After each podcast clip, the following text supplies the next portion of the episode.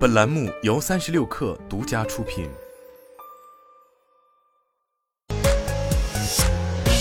网络新商业领域全天最热消息，欢迎收听快讯不联播，我是金盛。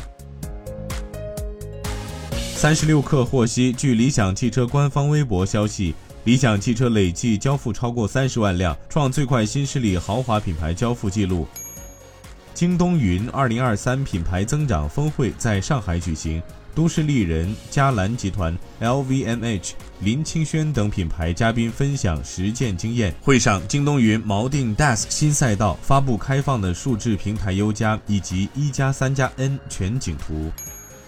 当地时间三月二十号至三月二十四号，二零二三游戏开发者大会于美国旧金山召开，腾讯等中国头部游戏厂商参会。在大会上，腾讯游戏共参与十八场深度分享，覆盖 AI、游戏引擎、渲染、音频设计等诸多领域，其中多项技术已位于世界前列。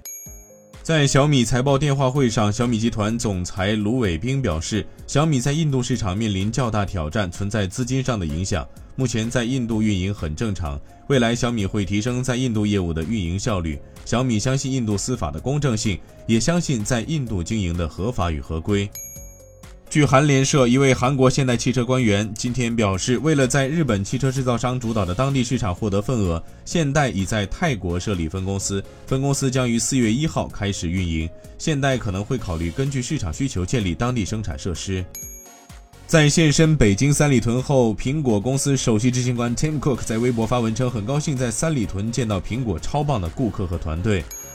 麦当劳中国宣布启动麦当劳中国再生农业计划，参与计划的供应商包括泰森、嘉吉、盛农、新普劳、麦肯、蓝威等九大供应商。麦当劳中国每年采购食材近三百种，其中超过三分之二的采购量由这九家供应商提供。以上就是今天的全部内容，咱们下周见。